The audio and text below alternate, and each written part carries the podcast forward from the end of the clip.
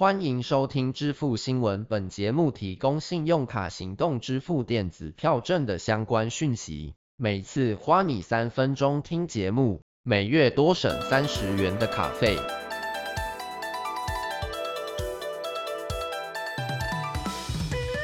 好，为了避免群聚感染造成的防疫破口，各县市政府呢都停办了春节的活动，反而是跟线上支付合作，来线上发红包。高雄市政府跟彰化县政府还有一卡通公司，将在二月十一号至除夕夜当天各发送五万个红包，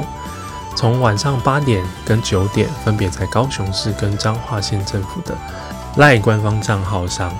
开放线上抢红包，红包金额有一元、两元、八十八元跟八百八十八元，金额随机发送，将各发送五万个红包。